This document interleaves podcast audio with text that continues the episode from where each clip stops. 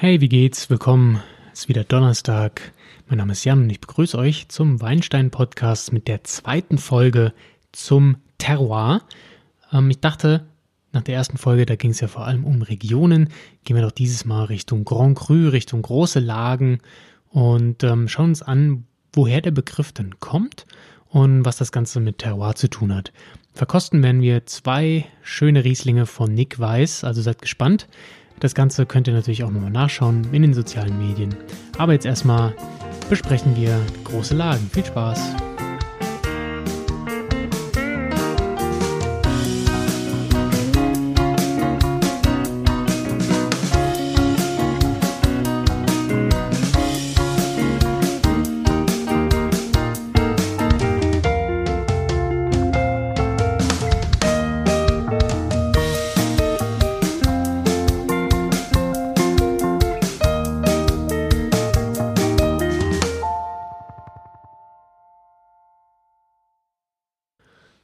Der Begriff Grand Cru klingt französisch, ist er auch, daher kommt er, das heißt eigentlich sowas wie großes Gewächs.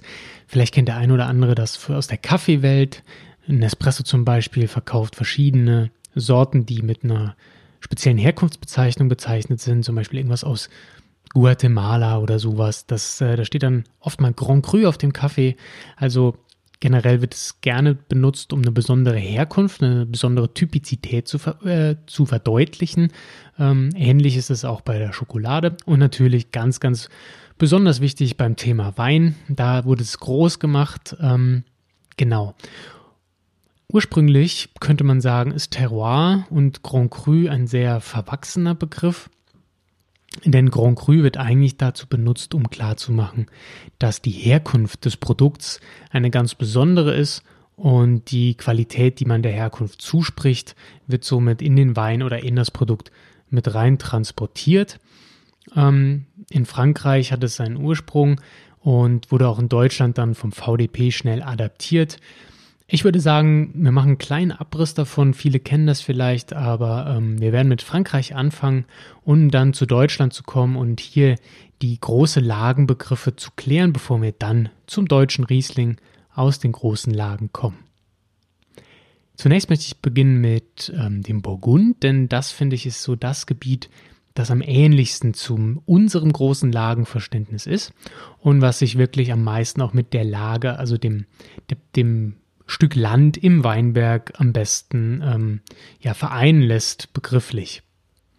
Grand sind quasi Lagen.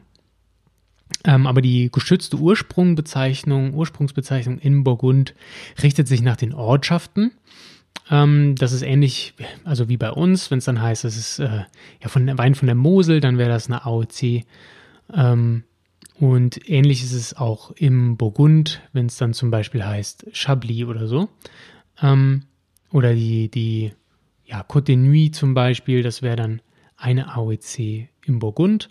Und genauer geht es dann noch nach Ortschaften, in denen es dann Prämie- und Grand Cru-Lagen gibt. Ja? Also ähm, das unterscheidet sich zum Beispiel zum, ähm, zum Elsass, wo Lagen auch Appellationen sein können, also AOCs sein können.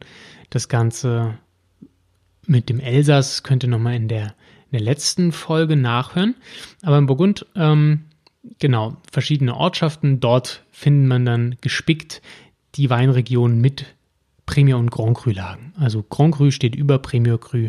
Wenn ihr das also auf der Flasche seht, meistens besser in Anführungszeichen. Ähm, hier entstand dann auch die Inspiration für den VDP, für den Verband Deutscher Prädikatsweingüter und deswegen kennen wir das hier eigentlich auch ganz gut. Wenn wir also ähm, bekannte Lagen hören, Grand Crus, dann sind das so Sachen wie in der Bourgogne zum Beispiel Romani Conti, Chambertin, Montrachet. Das sind alles Namen, die einen tollen Klang und Namen haben, ähm, aber viele wissen gar nicht, ähm, wenn das auf der Flasche steht, dass das eigentlich ja die Grand Cru-Lage ist, die hiermit gemeint ist. Grundsätzlich muss man aber beim Burgund vorsichtig sein. Zwar haben die das ähm, System der Grand Cru-Lagen sehr stark an den Weinberg und das damit verbundene Terroir gegliedert. Nichtsdestotrotz heißt das, dass das auch unbedingt super Wein ist. Äh, denn die Arbeitsweise der Winzer ist damit noch nicht gleich ähm, hinzugezogen. Denn ähm, oft ist es so, dass auf einer Grand Cru-Lage ein Winzer vielleicht ja so ein, so ein winziges Stückchen hat. Denn das Burgund ähm, ist sehr, sehr zerstückelt durch Erbschaftsregelungen.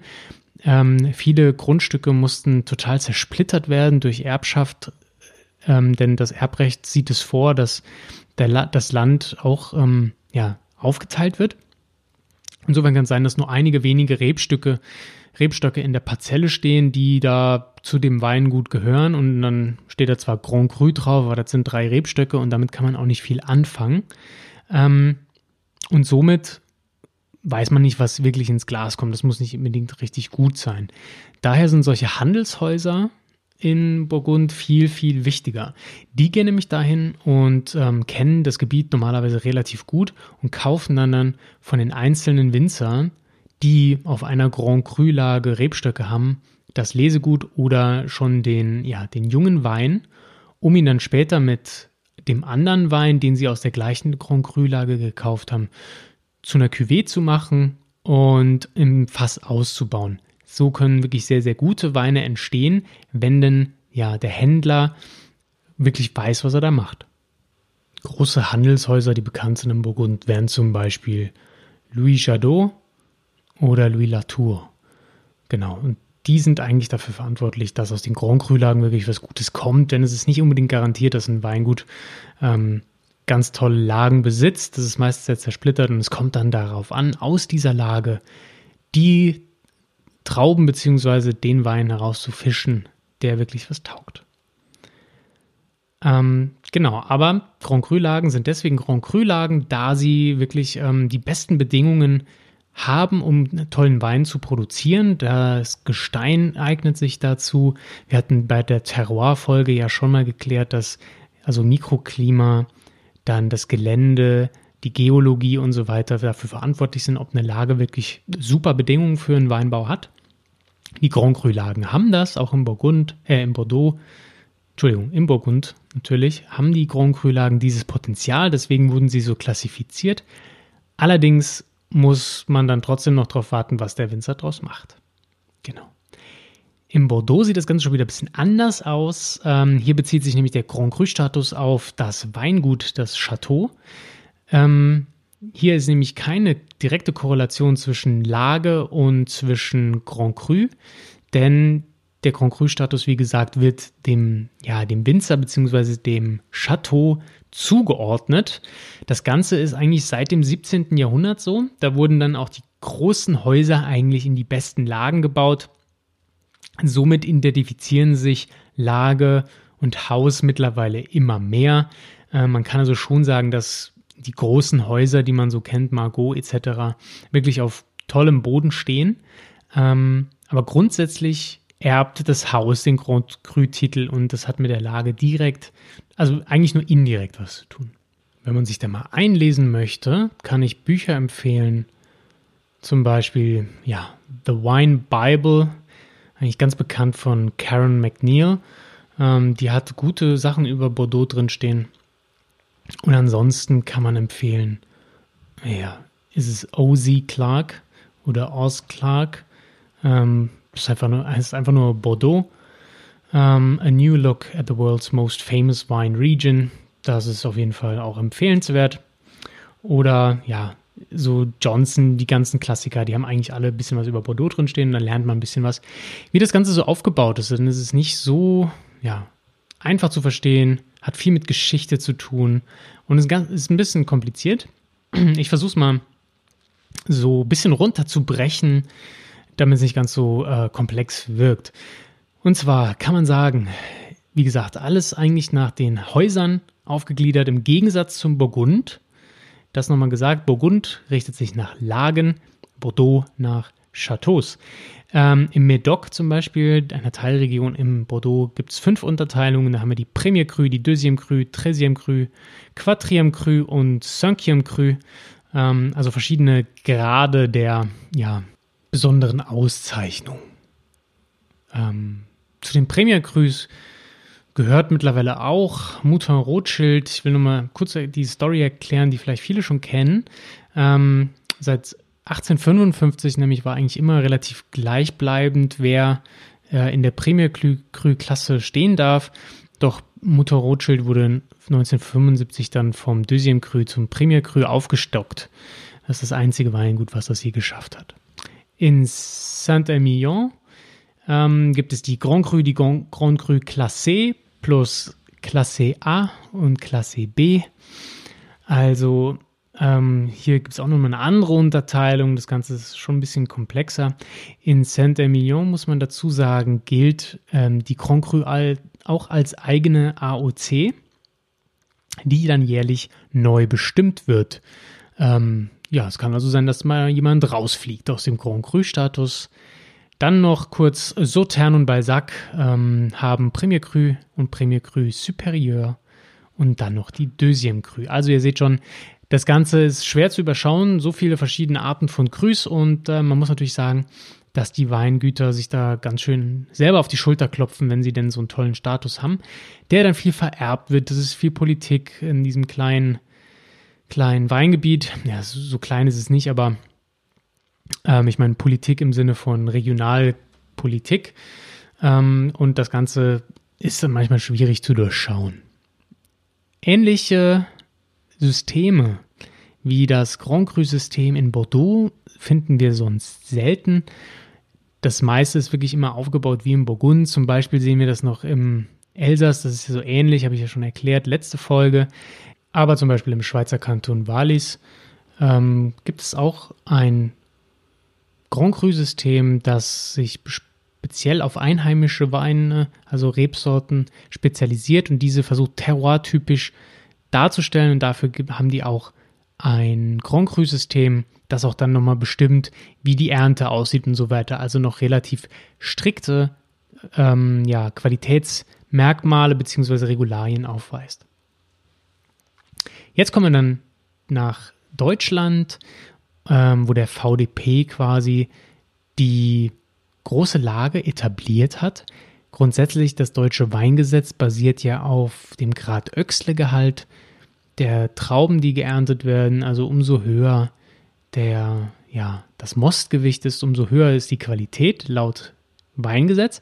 Der VDP hat sich dagegen entschieden, dieses System so zu unterstützen, sondern sein eigenes eingeführt, was sich dann terroirmäßig ähm, richtet und dem Ganzen, ja, was wir in der Terroir-Folge schon besprochen haben, also der Herkunft des Weins mehr Aufmerksamkeit widmet und eben auch bestimmt, dass eine Lage, die besonders geeignet ist, um hochqualitativen Wein zu erzeugen, mit Südhanglage und äh, dem richtigen Klima, Trockenheit und so weiter, die Böden, das spielt alles eine große Rolle für den VDP, für einen großartigen Wein. Und daher haben sie sich entschieden, auch eine Grand Cru-Klassifikation einzuführen. Das Ganze geht los mit Gutswein, dann haben wir den Ortswein, das habe ich ja auch schon mal in der Podcast-Folge erklärt, wo dann der Weinort auf der Flasche draufsteht und alle ja, Trauben nur aus diesem Ort gelesen werden dürfen in diesen Wein, ähm, also reinkommen. Aber dann fängt es an mit der ersten Lage, dann wird es dann schon ein bisschen anspruchsvoller in Anführungszeichen. Dort haben wir dann nämlich Weine, die sollen eigenständigen Charakter haben ähm, und zwar nachweislich über lange Zeit sehr gute Qualität liefern und unter optimalen Bedingungen ja, reifen. Des Weiteren sind erste Lageweine zum Beispiel noch daran gekettet, dass sie erst im April erscheinen dürfen, nämlich immer zur Mainzer Weinbörse dürfen die Weine auf den Markt geschmissen werden. Auf die Flasche muss draufgedruckt werden der Ort und die Lage. Also zum Beispiel Ürziger Würzgarten oder sowas würde dann da draufstehen. Ähm, dann haben wir noch das Detail, dass etwa 60 Hektoliter pro Hektar nur Wein entstehen dürfen. Also die Ertragsreduzierung wird vom VDP vorgeschrieben, dass wir hier keine Massenware, keinen dünnen Wein bekommen. Weiterhin haben wir die große Lage, das wird dann richtig interessant. Der VDP ja, definiert eine große Lage darin, dass sich hier Weine erzeugen lassen mit einer besonderen Komplexität, die den Lagencharakter besonders hervorbringen. Also das Terroir steckt da quasi schon in der Definition mit drin, dass das äh, Terroir der Lage besonders herausspeckbar sein muss und die Weine sollen Reifpotenzial mitbringen können, sodass sie lange, lange, lange noch äh, getrunken werden können.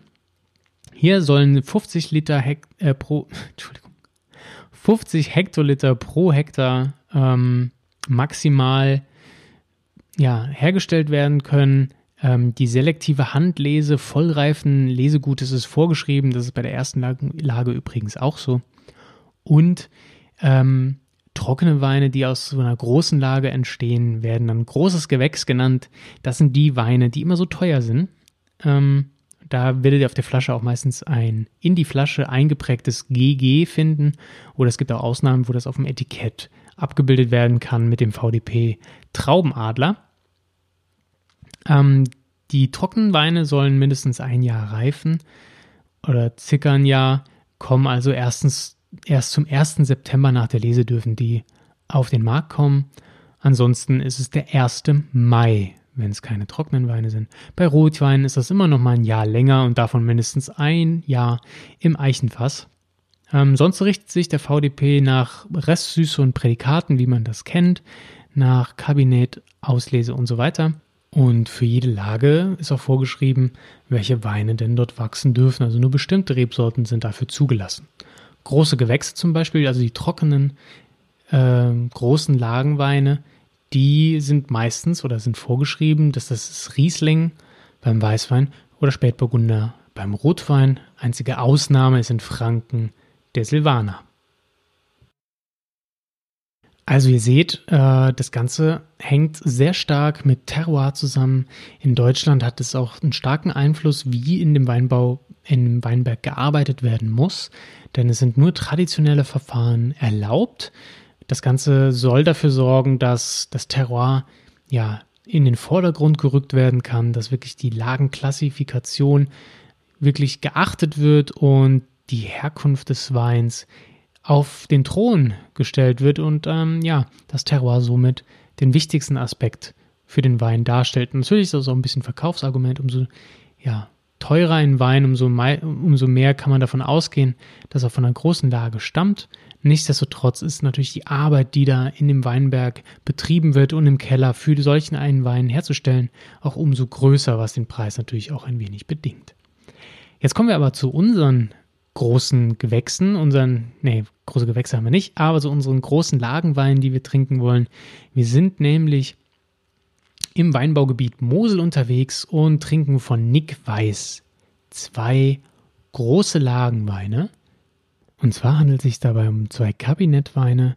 Einmal den Bockstein Kabinett 2017 und den Goldtröpfchen Kabinett 2017. Ich weiß, 2017 ist noch sehr jung, Nichtsdestotrotz dachte ich, das sind Weine, die ihr auch ähm, noch gut erhältlich bekommt. Also falls ihr Bock drauf habt, könnt ihr die noch ähm, gut ergattern. Ähm, zu den Lagen. Das eine ist ähm, der Ockfener Bockstein. Der Ort wird bei großen Gewächsen nicht auf die Flasche geschrieben. Ähm, und das andere ist das Peace Porter Goldtröpfchen. Also wenn ihr mal auf die Moselkarte schauen wollt, befinden sich beide Nämlich sind, also wenn ich weiß, St. Obernshof ist ein Moselweingut und das eine ist eben das Piespotter Goldtröpfchen von der Mosel und der Ockfener Bockstein liegt an der Saar. Also, das Ganze könnt ihr gleich auch nochmal ähm, bei Instagram euch anschauen. Da habe ich den Wein gefilmt und die Verkostung auch gefilmt. Ähm, das Ganze war ein bisschen schwierig, was die die äh, Audioqualität anging letztes Mal. Diesmal hoffe ich, ist es vielleicht ein bisschen besser. Das wird sich auf jeden Fall in den nächsten Wochen noch steigern. Das verspreche ich euch. Und ja, also wenn ihr den Wein sehen wollt, schaut auf ähm, IGTV vorbei. Und ansonsten hört ihr jetzt den Audioausschnitt aus dieser Verkostung. Also viel Spaß. So, die Weine sind im Glas, haben wir schon ein bisschen Luft bekommen. Wir fangen an mit dem Ockfener Bockstein in der Farbe, ja, so mittleres Goldgelb im Vergleich zum Goldtröpfchen. Ist ein bisschen dunkler, das ist eher so ein blasses Goldgelb. Und ja, halten wir mal die Nase rein. Das Ganze ähm, ist wirklich sehr speziell. Also ich finde, ähm, Ockfener Bockstein hat so eine, so eine Rauchigkeit.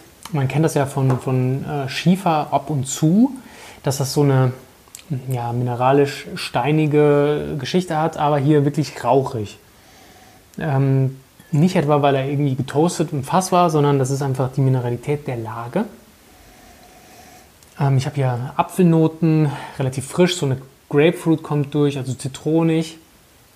Grapefruit, also Zitrusfrüchte. Der Apfel ist ein bisschen so ein grüner Apfel. Ich rieche Stachelbeere und ähm, genau, also diese Pfirsichnoten, die man manchmal von Riesling kennt, rieche ich hier nicht raus, sondern das Ganze geht wirklich Richtung Grapefruit. Das ist rauchig, das ist das ganz Besondere. Ähm, ja, super speziell. Wie rauchig kann das denn sein? Ist das so eine Art ähm, Streichholz? Nee, eher nicht.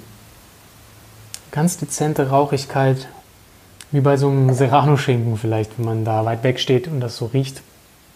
So die Richtung, auf jeden Fall Zitrusfrüchte, eher Grapefruit, Stachelbeere und ein bisschen Apfel. Jetzt Peacepotter Goldtröpfchen, quasi die bekannteste, berühmteste Lage an der Mosel, würde ich sagen. Ähm, ja, riechen wir hier mal rein. Wie gesagt, ein bisschen heller und auch schon ein ganz anderes Aroma. Ja, die Mineralität, äh, die der Schiefer so hat, blauer Schiefer am Goldtröpfchen, ähm, kommt ja auch raus, aber das Ganze ist äh, mehr in die kräutrige Richtung geht das. Es ist nicht ganz so fruchtig, meiner Meinung nach. Wir haben hier ähm, vielleicht ein bisschen Minze, Johannisbeer. Ne? Also wenn man eine Frucht hat, dann Johannisbeer. Für, für einen Weißwein nicht unbedingt so gewöhnlich, aber schon sehr speziell. Das riecht man deutlich raus. Johannisbeerblätter, Johannisbeere. Sehr blumig im Vergleich zu dem. Hier kommt wirklich noch mehr Frucht raus. Hier haben wir eher so eine blumige Note, so leichte Kräuterwiese. Ja, Zitrusaroma wie bei jedem Riesling natürlich auch, das will ich nicht leugnen. Wir haben die leise, leichte Moselnote drin, dieses leicht, leicht ähm, ja, mineralisch stinkige, was manche Leute als unangenehm empfinden könnten, was später dann noch deutlich an den Petrolnoten kommt mit der, mit der Reife. Haben wir definitiv, das ist nochmal anders als bei der Saar. Hier wird es rauchiger, hier wird es eher ähm, ja, kräutrig, und ja, Johannisbeer definitiv, während wir hier Quitte, Apfel und diese Rauchnoten haben. Gehen wir ins Trinken. Und zwar, also ich habe keinen Spuckeimer, das ist Wochenende. Insofern, ähm, wenn ihr fahren müsst, gut, ihr kauft euch wahrscheinlich keinen Wein, wenn ihr nicht trinkt. Ne? Ja.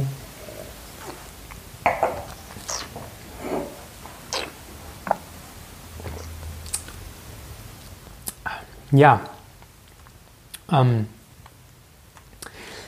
die Restsüße, die der hat, das ist ein fruchtsüß ausgebautes Kabinett, ähm, kommt erstmal gar nicht so zum Tragen. Also beim ersten Schluck, klar, Zungenspitze ein bisschen, ist das süß, aber das unterstützt eigentlich nur die Fruchtigkeit, die er hat, denn der Apfel kommt total am Gaumen an.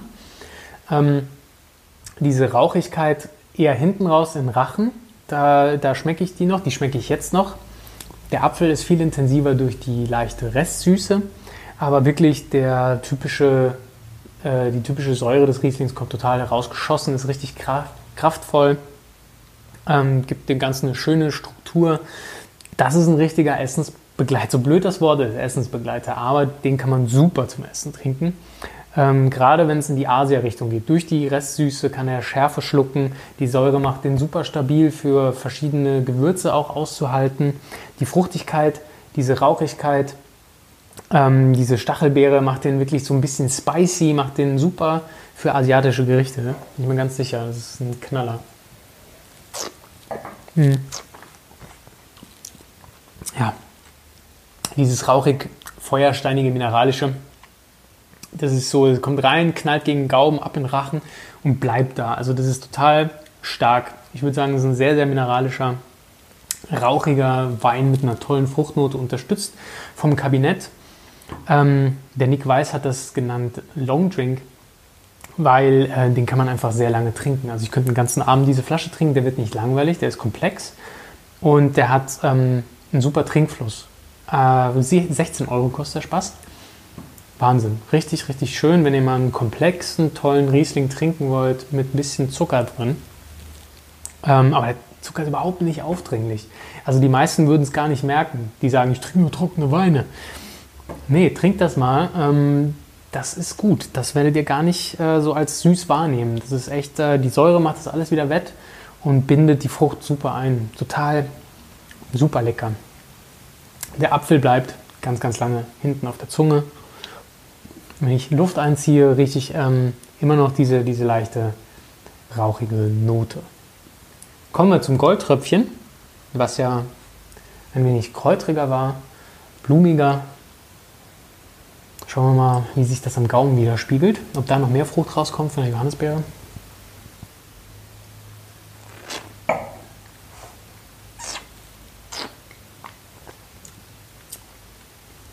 Mhm. Ähm, auch hier Kabinett, fruchtsüß ausgebaut.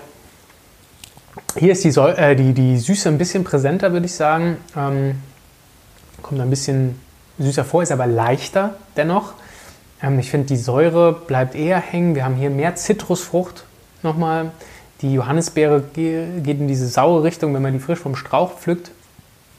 Ist also ähm, im Nachhall kommt die Säure ein bisschen klarer raus. Diese blumigen Noten, diese, diese Blumenwiese, die man, die man riecht, die ähm, beim Luft, beim Atmen natürlich retronasal kommt die wieder, kommt die wieder hoch.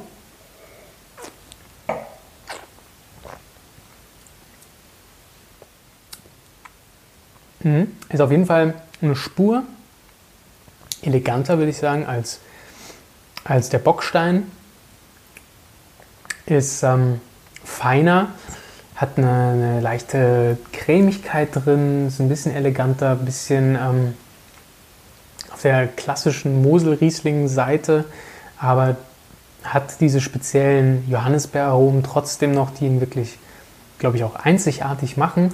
Ähm, diese Kräutrigkeit kommt durch. Das ist also kein, kein richtiger Fruchtbomber, sondern auch wieder ein sehr komplexer Wein. Ich meine, große Lage besticht ja dadurch Komplexität, Lagerfähigkeit, ne? optimale Reifebedingungen. Das hat er alles. Und ich würde sagen, das sind wirklich total unterschiedliche Weine. Gleiches Weingut, zwei unterschiedlich große Lagen. Ähm, den hier kann ich mir eher zu leichtem Essen vorstellen.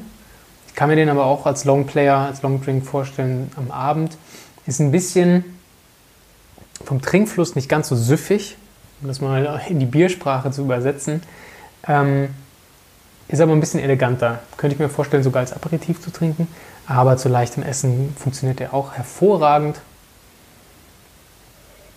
Hm. Ja, mineralisch, blumig, kräutrig. Und dann kommt die Zitrone.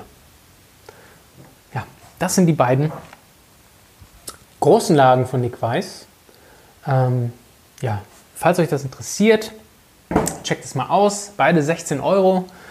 Ähm, da ist es ein super Preis-Leistungs-Verhältnis. Ich, ich, will keine Werbung dafür machen, ich kriege da nichts für, ne? aber wirklich richtig gut. Bevor ihr 12 Euro für einen Riesling ausgebt und das ist dann nur ein Gutswein oder ein Ortswein, kauft euch hier Kabinett ist einfach super lecker zum Trinken. Kauft euch eine große Lage. Da habt ihr Spaß dran. Das Ganze ist ähm, einfach viel komplexer, ein bisschen interessanter und spiegelt das Terroir. Und darum geht es ja in diesem Podcast und in diesem kurzen Video. Ja, habt Spaß damit. Wir hören uns nächste Woche. Dann geht es Richtung Weinhändler. Mal gucken, ob ich dann ein Video dazu mache, je nachdem, was passt. Also stay tuned. Bis dahin.